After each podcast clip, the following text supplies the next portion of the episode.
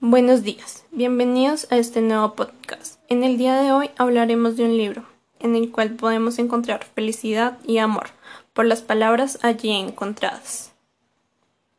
El libro de los abrazos es una recopilación de textos, breves, relatos y cuentitos que se leen en un suspiro y fomentan el suspiro y por supuesto el abrazo. Un libro que es como la Biblia, que va desde el origen del mundo hasta una especie de apocalipsis con muchas dosis de imaginación y fantasías, que se apoyan en la amistad y que entrañan en un pensamiento crítico sobre la razón humana. Ok, vamos con nuestro primer texto, que es llorar. Fue en la selva, en la Amazonía ecuatoriana.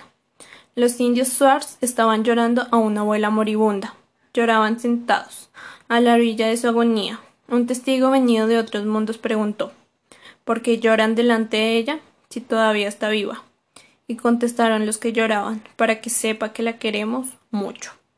El libro de los abrazos reconforta porque habla de la vida entre sonrisas y otras veces entre lágrimas, fundiendo el amor y la poesía, mezclando el cielo de las más bellas ciudades.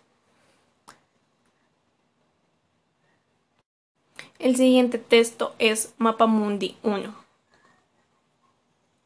El sistema. Con una mano roba lo que con la otra presta. Sus víctimas. Cuando más pagan, más deben. Cuando más reciben, menos tienen. Y cuanto más venden, menos cobran. Galeano nos ayuda a mirar más que a ver, a decir con pasión lo que recorre nuestros poros. El siguiente texto y último es Celebración de la Amistad. En los suburbios de La Habana, llaman al amigo mi tierra o mi sangre. En Caracas el amigo es mi pana o mi llave. Pana por panadería, la fuente del buen pan, para las hambres del alma. Y llave por llave por llave, me dice Mario Benedetti.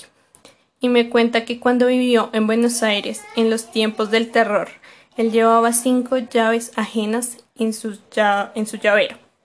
Cinco llaves de cinco casas, de cinco amigos las llaves que lo salvaron.